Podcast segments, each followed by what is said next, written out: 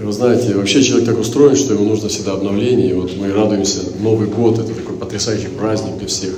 И все люди готовятся, потому что это Новый год. И мне кажется, даже самые ярые атеисты все равно надеются, что новое что-то начнется в этом году, потому что они все, там даже вот всякие языческие верования, что э, есть как справишь, так и найдешь, ну и все такое. Всем нам нужно обновление. Мы нуждаемся в обновлении. Бог так все устроил, что Он устроил времена года, которые обновляются. Деревья сбрасывают листья, потом зимой спят, и снова начинают пускать новые почки, прежде чем дать плоды. Э, звери уходят в спячку, чтобы потом проснуться. А мы спим с вами каждый день, чтобы утром снова обновить наши силы. И в церкви э, очень важно практиковать обновление. Именно как боевое искусство духа, прямо сознательно обновляться. Вот, э, ну, многие очень из нас, к сожалению, бывает, очень сложно обновляются. А это процесс старения – процесс уже, когда человек черствеет. И он просто, ну, знаете, как покрывается корой, все больше, больше, больше, и все. И нам нужно обновляться. Обновляться. Мы нуждаемся в этом обновлении, правда? Нам нужно принимать душ каждый день, там, обновляться и так далее. И мы все время обновляемся. Мы стираем одежду, мы... Ну, все состоит из обновления. Вот если мы откроем глаза немножко, то вся природа, и мы все время мы состоим из обновления. И, ну, только вот, ну, единственное, вот такие, э, как бы, короли, э, вот именно э, противление обновления, это, ну, бомжики. Вот они не хотят обновляться. И то, ну, человек превращается в такое состояние, потому что не обновляется. И наш дух тоже нуждается в обновлении. И сегодня я хотел тоже, ну, конечно, я радуюсь очень, что мы сегодня здесь на и хотя я знаю, что такие, вот, как мы говорили сегодня, мы проходим трудности. Вот. Но вы знаете, я на самом деле, вот, посетив Уфу, посетив э, Челябинск, э, не говорю уже о Ростове, там, я вижу, как э, братство обновляется.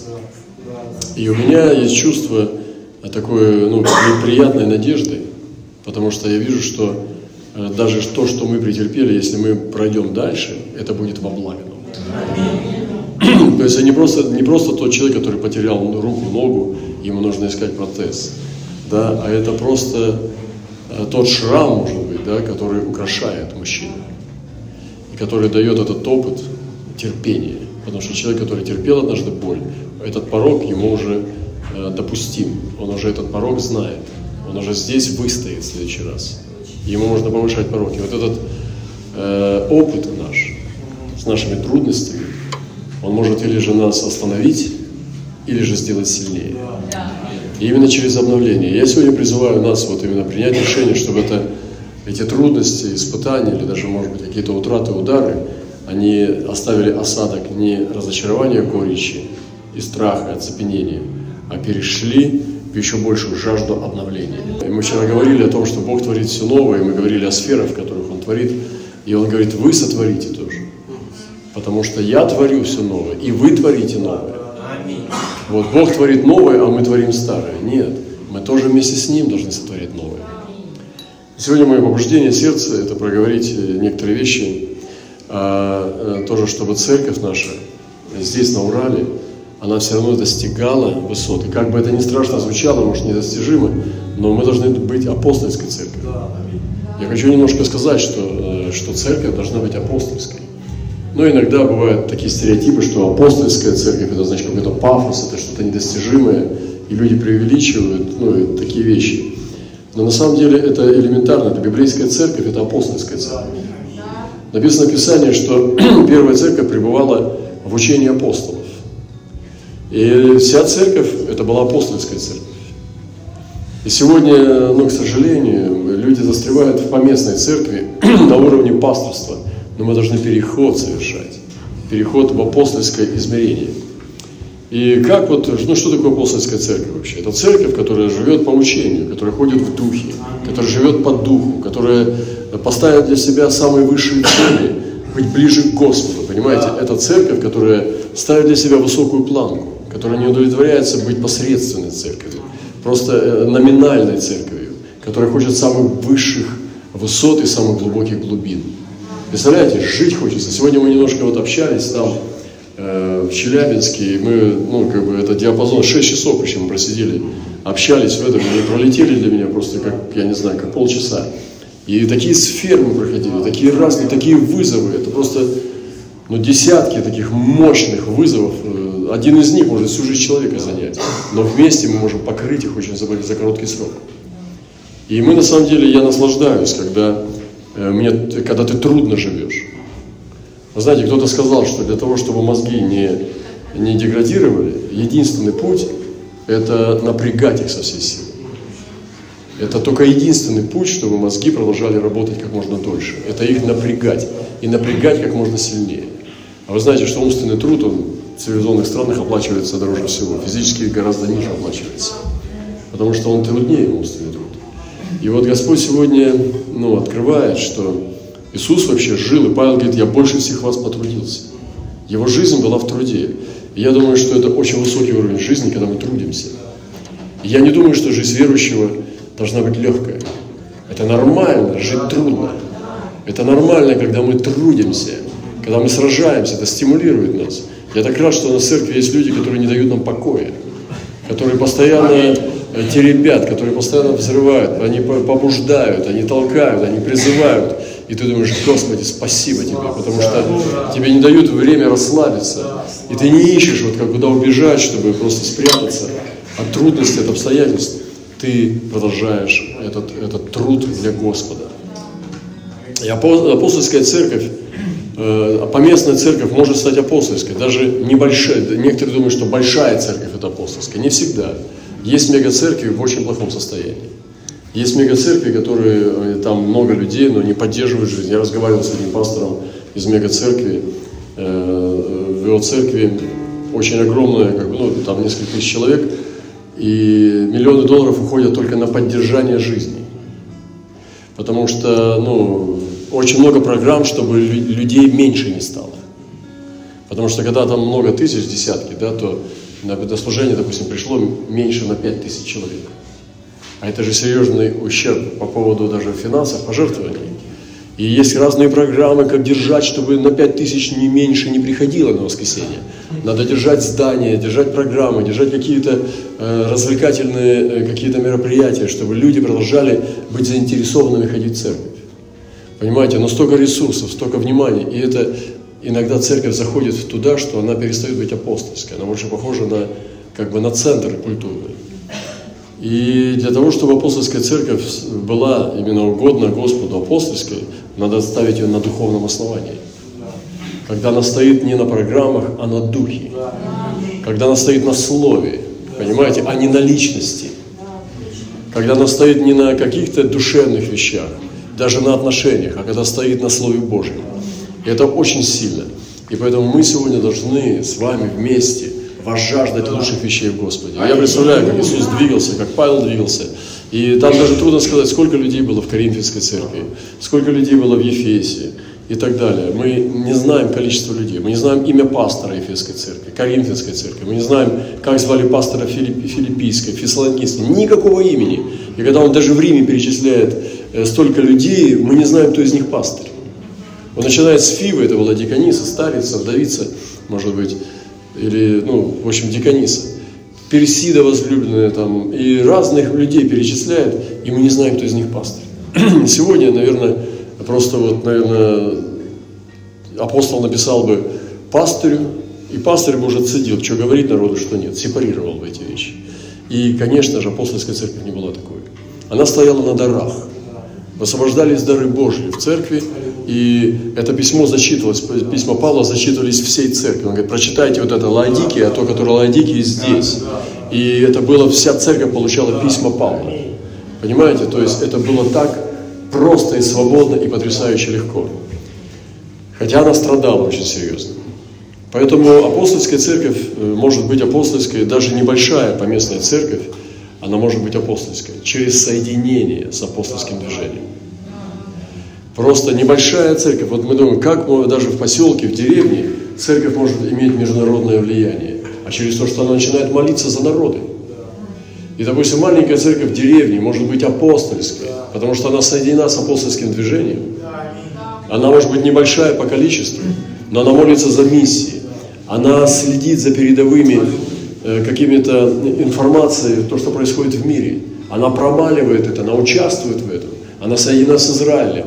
Она соединена с передовыми ключевыми откровениями в теле Христа. Понимаете? И даже небольшая, если бы меня приговорили быть пастырем в маленькой деревне, э, там среди маленького народа, я бы делал апостольскую церковь в деревне. Если бы меня сослали бы в ссылку, там, чтобы в какой-нибудь деревне, поселке просто ну, служи, жить, потому что высылка, ну знаете, раньше э, узников э, отправляли в ссылку, и я знаю ну, ну, такие многие примеры и узников, которые просто, они в каких-то маленьких поселочках там должны были в Сибири до, до, ну, добивать свой срок, там именно высылка, ссылка.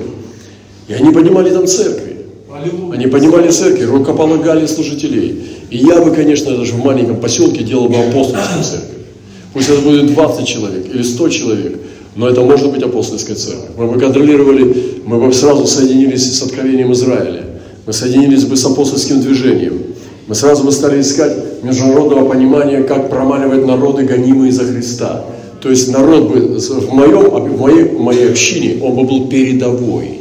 Он бы не был бы э, какой-то заскорузлый, э, в глухой деревне, там, какой-то, ну, короче, вот собрание таких вот людей, которые просто вот, ну, как вот, мухом покрылись и просто собираются, поют эти унылые песни и просто расходятся домой доить корову. Никаких коров, никаких, да, мы бы просто пребывали с вами в духе, поклонялись бы Богу, молились. Корову подоем в свое время, это не проблема, молочко будет но просто вы понимаете, о чем я говорю. И поэтому не важно даже в каком вы городе живете, вы можете быть апостольской церковью. Я помню, приезжала к нам пророка, и она говорила, я только ступила с аэропорта на, на землю, я сразу понял, что это апостольский город. И она говорила, что мне приходилось посещать разные города, большие, огромные города, и те, которые даже пастыря многих церквей принимали ее и говорили, ну скажи, наш город апостольский? Она говорит, нет. И она понимала, говорит, я не могу, ребята, я вас люблю, но я не могу вам дать то, что я не вижу. Она как пророк. Она говорит, ну у нас как вот? Она говорит, нет, это не апостольская церковь. Но когда она пришла, она сказала, все, сказала, брат, у вас апостольский город и апостольская церковь. Она сразу это поняла. Я помню, другой пророк приезжал, сказал, «Э, здесь сто процентов это. Вы понимаете, почему? Потому что это передовые служители, с передовым мышлением, с революционным сердцем, с полыхающим духом. И это очень важно, чтобы мы сейчас, невзирая на прошлое, на эти все, не ныли, и не хлюпали, и не копались в том, что было в прошлом, а забывая заднее, простираясь вперед, рванули, понимаете, по-новому, и начали новую летопись нашей истории. Слава Господу! И поэтому я сегодня призываю, и я подумайте, вот действительно, я думаю, нет, у меня была бы крутая церковь, если бы я был пастырем в любой деревне, в самой глуши дыре, мы бы просто все равно были бы апостольскими. Понимаете? Потому что там была бы неординарная церковь, это была бы сверхординарная церковь. Мы бы молились, мы бы получали откровения, Господь нам открывал потрясающие вещи, мы бы добились лежать на груди Бога. И нам бы, мы бы не согласились жить в прихожей. Мы бы просто добивались, чтобы нас Отец запустил в тронный зал. Господи, как хорошо жить, понимаете, с этим духом. И это правда, то, что я вам говорю. И поэтому давайте прекращаем, прекращаем нытье. Очистимся от этого всего. Давайте лучше ликовать. Давайте обратим нытье в прославление. Давайте прекратим жалобы э, просто в пророческое провозглашение. Прекратим болтовню о, о плоти, по плоти, превратив в пророчество э, провозглашений обетований Бога. Понимаете? И это все захватит этот, эту, эту атмосферу. И наши города будут меняться. Как еще поместная церковь может быть апостольской? Через восхождение в дарах. И нужно поставить не на человеке служение, а поставить на дарах, чтобы те дары, которые Бог даровал, открыть. Дары – это видимое проявление невидимого Бога. И когда дары проявляются в откровении, в силе, или же в красоте, в каких-то устройствах, то это Бог проявляется через дары. Не интеллект человека. Человек идет в институт, заканчивает колледж, изучает историю церкви, часто сдвинутую – и он получает диплом пастыря, но если там нет огня страсти, если там нет духа, просто голова полная, то мы, получается, ученых сделали, а не учеников. Иисус не называл своих учеников учеными. Он назвал ученики. У них было все ну, равновесие. Это не просто огромная голова, забитая пять лет знаниями, и очень маленькое сердце, маленькие ножки, потому что он никуда не идет, кроме как за кафедру. И начинает умничать с кафедры. Ой, это просто, я представляю, какая пытка быть в такой церкви. Когда пастор умничает и никуда не идет. Представляете себе? Поэтому упаси Боже. И вас тоже упаси Господь. Поэтому давайте будем двигаться. Я верю в учение, но не в образование. В христианское образование. Ну, детей можно научить, там все нормально, но я говорю об апостольской благодати. Очень, как может поместная церковь в небольшом городе или небольшая церковь даже стать апостольской, начинать восходить апостольство? Через апостольское учение. И очень часто в церквах звучит не апостольское учение, а звучит мораль. Э, морализируют людей, то нельзя, это можно, это хорошо, это плохо, это морали. Иисус никогда не читал морали. Некоторые учат философию, начинают философствовать какие-то высокие идеи, которые не подкрепляются силой Божьей. Некоторые занимаются психологией, манипуляцией сознанием, чтобы чувство вины было в людях, потом оправдание и так далее. И это все такие манипуляции. И это ничего не имеет общего с апостольским учением. И поднять апостольское учение, где все надо покорить под главу Христа. Христос глава, и ему все покорено под главу живого Христа. И Божий Дух двигается под главой Христа. И таким образом мы получаем благодать, которая переживается в Боге, и мы получаем церковь полную счастья, духа и света. И христиане начинают по-настоящему двигаться в, этой, в этом блаженстве радости и торжестве благодати. Как поместная церковь, небольшая, в простом городе, может быть апостольской, через восхождение в зрелость познания и боговедение. Это выше, чем просто, э, чем какие-то маленькие вспышки откровений даже. Вот, восходите, не, не застревайте на снах, не застревайте на видениях, идите в богопознание выше и глубже. У меня был период, когда было очень много снов. Я получал сны за снами, и я просто, просто ну, реально очень люблю сны. Но э, Господь стал выводить, и они куда-то стали исчезать потихонечку. Ну, папа добрый, он потихоньку не сразу отобрал. Вот, и я думал, что происходит. Может быть, э, что-то я где-то не так же поступаю, стал искать, искать, и потом я понял, что Бог переводит, но там откуда-то глубоко, внутри, и откуда-то там издалека начало восходить зарево. И я стал слышать голос Божий по-другому, на более глубинном уровне, там, где ты с большей верой, начинает просто восходящая заря, знаете, как солнце, которое восходит, охватывает все. Его еще не видно, но уже вся земля э, освещена светом. И это восходящее откровение называется боговедение. Боговедение. И Господь сказал, я хочу боговедение больше, нежели жертв. И это потрясающе, когда в познании зрелости Господа ты восходишь и в апостольское измерение. Поэтому я сегодня хочу, чтобы вы молились, чтобы ваши поместные общины – превратились, преобразовались в апостольские движения. Вау! Я хочу над Уралом это провозгласить здесь. Но это не просто. Нужно будет поработать, потрудиться. То, что мы сегодня слышали там о буквице, о том, что мы раздвигаем пределы. Выходите за пределы. Делайте невероятные ну, задачи, как бы не бойтесь брать на себя, не бойтесь ошибок, ошибайтесь, падайте, разбивайте нос, надо хотя бы раз человеку разбить свой нос, понимаете, надо знать, как течет кровь из носа, это нормально. И я не думаю, что Бог защищает наши носы, чтобы они не разбивались. Он кидает нас, чтобы мы немножко сострадали тем, кто страдает, чтобы мы понимали, как получить синяк, как мы говорили, что детей не надо беречь от синяков. Это хорошо, когда пацану дали синяк под глаз. Это хорошо, когда он чувствует фингал, походить вы ходили с фингалом? Я ходил. Это очень хорошо. Это, во-первых, смиряет, что ты не, не это самое, не царь царей. А и что ты еще, ну и, и даже, может быть, тебе надо поработать со смелостью, потому что, да, и, может быть, и тебе больно, и все, и стыдно, и ты как бы чувствуешь, что ты не такой-то крутой, но с фингалом не очень крутой. И так далее. Это классно, когда мы ошибаемся, когда мы терпим неудачи, когда у нас не получается что-то, даже терпим э, утраты и травмы. Это нормально, ребята, это жизнь. Если грешники это терпят, то мы не, не, не чистоплюи в белых перчатках. Мы тоже должны это терпеть. Когда был коронавирус, только начался, я сразу сказал, что я должен заболеть коронавирусом. И мне было это интереснее. И я сказал, что церкви сразу провозгласил. что я, мой Христос такой, что Он меня проведет через коронавирус, я выйду из него и буду служить тем, э, кто болеет. Потому что если бы я совсем не заболел, смотри, я показал, смотри, какой я счастливчик, а ты, типа, все, как бы, ну все, тебе уже не светит быть, как я, потому что ты уже меченый, а я нет. Поэтому я очень быстро заболел, очень быстро прошел через это, теперь не болею этими вещами, я свободен, мы победили коронавирус. И просто вот это потрясающе. Вот такой Христос. И он муж, изведавший болезни, который прошел сам через страдания, вышел из них и теперь может и искушаемым помочь. Сам, будучи искушаем, теперь может искушаемым помочь. И апостольская церковь, она проходит страдания. Она живет в реальности в этом мире, понимаете? Она также терпит утраты, э, побои, она также может и болеть и так далее. Это не чистюли такие, понимаете? Чистоплюи, которых Бог бережет у Христа за пазу, как, как, как тепличное растение, да?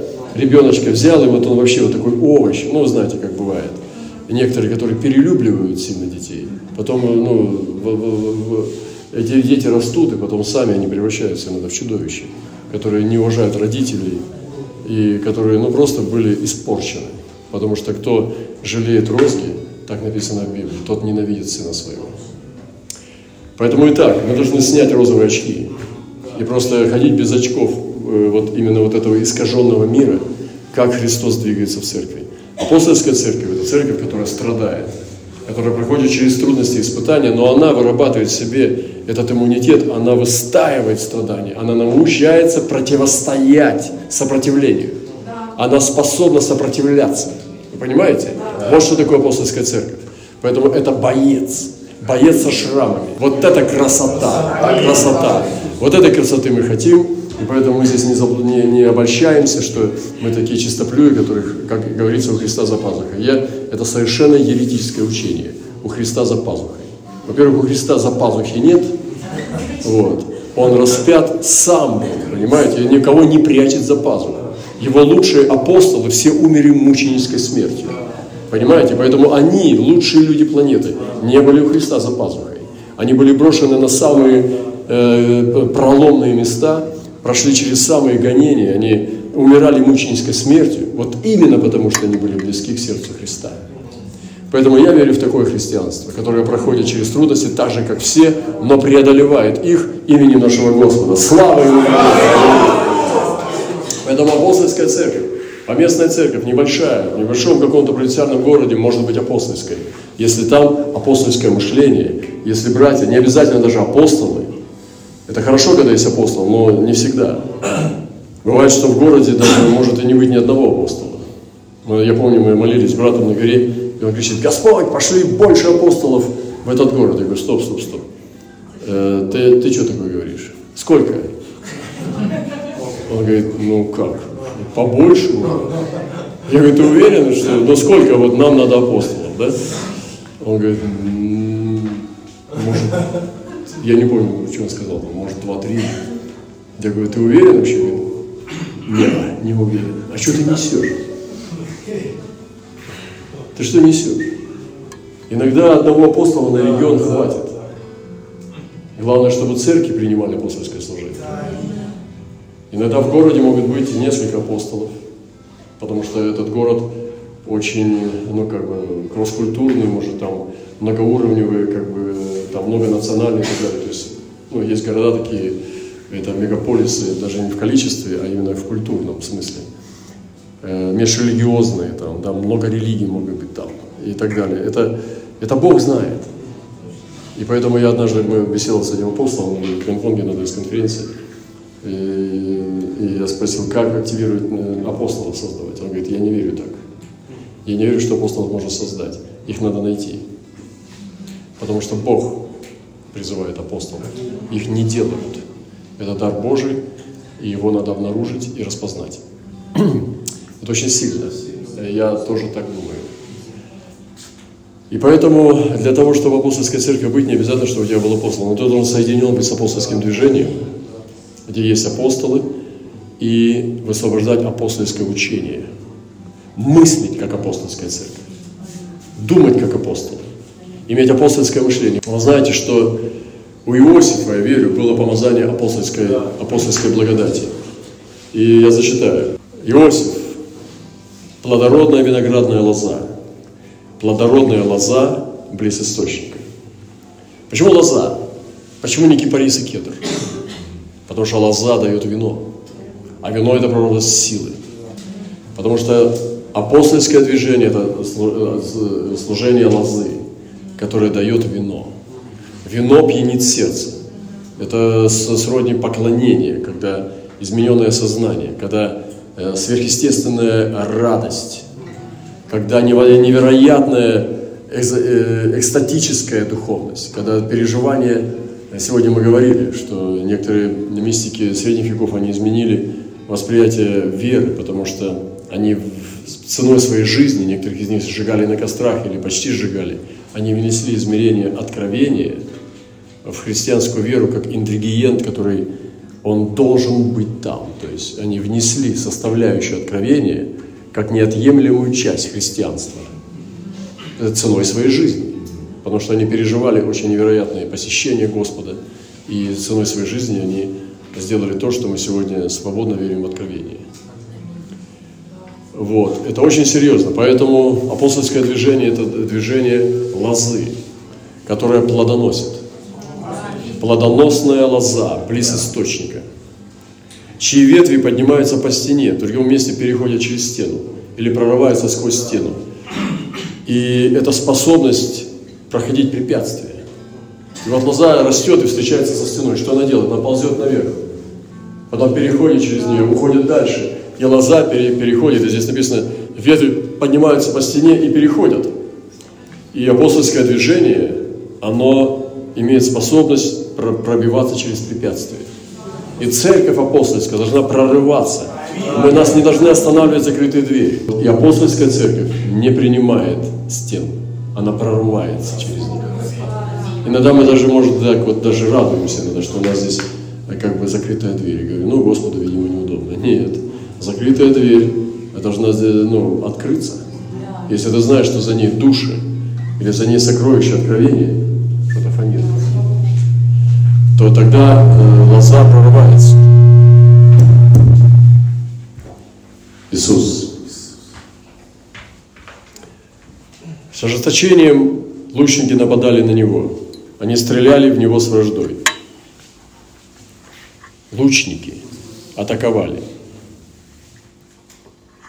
Атаки будут. Все нормально, все хорошо с Атаки будут. То есть они не, неотъемлемы в апостольском служении. Если я не вижу атак в апостольском служении, я подвергну это э, сомнению. Поэтому это нормально, когда атаки. Они делают нас сильнее, это война духовная. Воин Божий, он должен нюхать порох, он должен быть оглушенным, он должен сражаться в штыковой атаке, он должен знать, что такое рукопашный бой, он должен знать, что такое ходить под пулями и не визжать, как, как, как ребенок. Он должен двигаться. То есть это воины. Поэтому апостольская церковь – это церковь воинов. Питер Вагнер говорил, и очень сильно согласен с этим, что это природа Отца. Вот, что поместная церковь – это природа Матери. Апостольская церковь – природа Отца. Это то, что Бог берет нас на работу с собой и показывает нам свои перспективы, широты, глубины, высоты. И это природа Отца. Но Лук остался упругим – то есть это продолжение. Смотрите, что такое упругий лук. Написано, что в него стреляли лучники. Вот у нас был период вот этого целых локдаунов, да, пандемия, э, коронавирус, такие новые вообще слова, которых мы два года назад не знали. Вы знали слово локдаун? Вы знали слово пандемия? Коронавирус? Э, как это называется? Штрих-код или как он там? QR-код, QR-код, да, вот такие. Видите, какие мы уже продвинутые, а? Вот, и представляете себе, что происходило. У нас ребята там в, Европе, они ходили по полностью пустым улицам. Если кто-то, вы видели, может, или был в Милане, или вы видели фотографии, там есть этот храм на площади, э, потрясающей красоты, все. Наш брат приходил, он был один вообще на площади. Один, там, там туристов просто кишит. Мы недавно были последний раз, там как раз в тот день открыли э, возможность людям гулять. И там просто тысячи людей были. Там невозможно. Ты как в очереди шел за спиной ближнего. Столько людей там. В Милане уже было темно, но это место для туристов. И там не было ни одного человека. Это как будто апокалипсис был. Вот. И э, когда вот это началось, многие перестали миссии делать. Многие остановились. Я благодарю Господа, что наши миссионеры сегодня, они в этих местах. Они не уехали домой, они продолжают там служить. Но сейчас написано, когда стреляли в него лучники, но лук его остался упругим. Лук – это прообраз посланничества. Лук – это прообраз миссионерского помазания церкви. Лук – это тот, который натягивает стрелы и посылает миссионеров. Вы понимаете? И лук его остался упругим. Вот в чем речь. Апостольская церковь в любое время истории остается миссионерской. Вы понимаете? В любое время атак, гонений, войн даже, она продолжает посылать на миссии. Потому что лук остался упругим. Аллилуйя, слава. Как может быть апостольская церковь не миссионерской? Не может этого быть. Не бывает этого. Апостольская церковь посылает посланников. Потому что апостол – это есть посланник. Она остается в измерении посланничества посланников. Его сильные руки остались гибкими. То есть это способность изменяться. Гибкие руки. Это не, за, не, не заиндевевшие, не задеревеневшие. То есть это способность меняться, способность делать новую работу, новые дела. Вы понимаете, это то, что мы делаем, то, что мы раньше не делали. Гибкие руки. От руки могучего Бога Иакова, от защитника скалы Израиля. То есть наш Бог Иакова, Он защитник, Он скала Израиля от Бога твоего Отца, который помогает тебе, от Всемогущего, который благословляет тебя, обильными дождями с небес, ручьями, бегущими из земли, множество потомков бесчисленными стадами. Апостольская церковь – благословенная церковь. Она получает дожди с небес. Она получает росу. Вы понимаете, апостольская церковь – это не церковь, которая ищет легкого пути. Она благословенная. И написано, что от Бога который посылает тебе обильные дожди. В ней много духа, в ней много поклонений, в ней много молитвы, в ней обильные ручьи, которые текут в поклонении Бога. И, и в ней новые песни, в ней народ, который любит петь, славить и танцевать перед Богом. Вы понимаете? Это бегущие ручьи. В ней духа столько, что они выливаются, она не может это удержать. Потому что это апостольская церковь. И там множество потомков, написано, что множество потомков, множество дождей, множество ручьев и множество стад. Вы понимаете, то есть это церковь, которая богата этими Божьими благословениями. И благословение Отца Твоего превосходит благословение древних гор. Представляете, вот допустим там получил там э, Рувим благословение, получил Нефалим там коротенькое, да, даже гад получил, но мощное, но короткое. А Иосиф получает, получает, получает, получает. Уже как бы неприлично даже. Подходит э, первый Рувим, не войдет душа моя, там, ты зашел на ложу отца, раз отошел. Ну, Господи, хоть не проклял. Второй подходит, раз папа смотрит в дух, благословляет гада. Гад там все, там, ты оттеснишь лбу капитан, все, давай влево. Гад раз, все, папа, спасибо.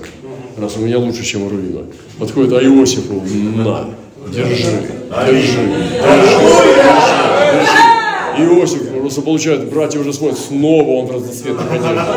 Ты понимаешь, снова выделяется. А он не виноват, он просто Бога любит. Просто Бог его так сильно поцеловал, Иосиф получает, получает, получает, а уже его надо под мышки держать. А он все получает и получает. Представляете, Господь его так наполнит, что, что до макушки. И он отошел просто вы получали такое? Я получал такое благословение. Да я сейчас получаю такое же благословение. Это невероятное помазание благословения Иосифа. И это апостольское благословение, вы понимаете? Там даже он мог с Иудой потягаться благословению, потому что тут невероятно. И он еще не закончил, он говорит, Благословение Отца Твоего превосходит благословение древних гор. Древние горы, это вообще что это такое? Господь, объясни, как я могу получить благословение древних гор? Вы понимаете? холмов, щедрость древних холмов. Вау, вообще. И это превосходит горы и древние холмы. Да будут все они на голове Иосифа, на челе князя между братьями своими. Вы понимаете, на голове и на челе князя между братьями. Да будут все эти благословения, Господь говорит, на голове Иосифа. И это апостольская церковь. И, конечно, она будет под атакой. Ее не будут любить тело Христа. Многие церкви будут ее злословить, сплетничать, они будут ей завидовать. И не потому, что она самая большая, это не обязательно, а потому что она на самом деле поцелованная Богом, потому что Бог ее избрал невестой, и потому что она сказочно богата благословениями. В ней дары раскрываются, щедрый диапазон невероятный даров. Просто знаете, но это апостольская церковь, она будет между братьями князье, князем. Между другими церквями будет князь, княжеской. Вы здесь сегодня не через, не через административные сросты, не через хитрости религиозные, а через благословение Господне, через правду Божью, через хождение в измерение Царства. Ладно, я дам еще один пункт короткий, и мы закончим на этом, потому что у нас еще будет время, еще завтра и дальше. И у апостольской церкви есть одна очень сильный дар богатый. Это измерение искупления. Она все искупляет. Я на самом деле вот э, говорю это не из головы. Я это имею, такое мышление. Я помню, я уже рассказывал эти случаи, там, ну, у нас один брат есть, там, пастор, и на него, ну, птичка, как бы, сделала пометку. Я смотрю, что-то он, мы, мы встретились, как бы, встретились, и такие, ну, счастливые, все хорошо. Смотрю, он так загрузился, так, как бы, я думаю, что с тобой, что ты такое лицо? Он говорит, он не понимает, что за знак. То есть все братья в ликовании, а у него как бы, ну, как бы, ну, птичка сделала, ну, пометила, да. Но пометка, конечно, это не илей, надо сказать, и как бы, и не, не, не, не клубника. Вот. Я сказал, я тебе дам пророчество на это. Мы сели в машину, я ему сказал, что смотри, птичка тебе дала все, что у нее было. У нее больше, у нее, у нее больше, у нее больше ничего нет. Она тебе последнее отдала просто, да. Она ничего не может тебе дать больше. Поэтому, смотри, тебя отметило небо, единственное из всех нас, ты как Иосиф. Он говорит, вот это у тебя мышление. Я говорю, это искупительное мышление. Я говорю, сто процентов, держи это пророчество. Я говорю, спасибо тебе, потому что я не знал, как, как теперь с этим жить. Я помню, недавно тоже позвонила сестра, говорит, брат, у нас в офисе крыша обвалилась, там какой-то ураган или что-то было, и крыша просто провалилась, обвалилась. Я говорю, слава Господу! Господь обновляет нашу, нашу защиту. Он говорит, аллилуйя. Представляете, сразу, без проблем. Понимаешь? Я вам тщательно рекомендую поменять свое мышление. Вместо нытья увидеть, что это искупление, чтобы видеть добрые знамения. И то, что сейчас здесь происходит, если у тебя мышление искупления, ты будешь радоваться и видеть, что это к добру все идет. На благо, понимаете, нет? Поэтому возьми свои болезни и прекращай, выверни их наизнанку. Сегодня мне написал пастор, помолись за меня, потому что мне очень плохо.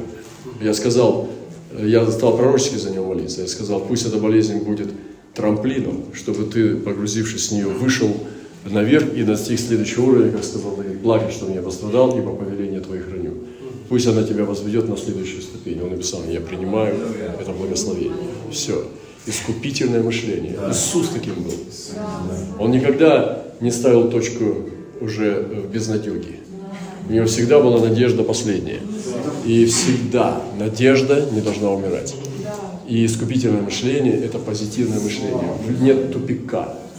Нету вообще, вот все, ну, мне иногда посылают там какое-то откровение, я когда слышу, что это там, ну как бы тупиковое, я не принимаю. Я знаю, что Иисус воскрес из мертвых, чтобы нам жить всю вечность. И там нет конца. Конца нету. Вы понимаете? Вы да возьмите для себя, вы наделитесь, вы возрадуетесь. Потому что если вы это возьмете, вы станете сверхъестественным человеком. Вы перестанете ныть, потому что это все от слабого духа вы будете, вас невозможно будет победить.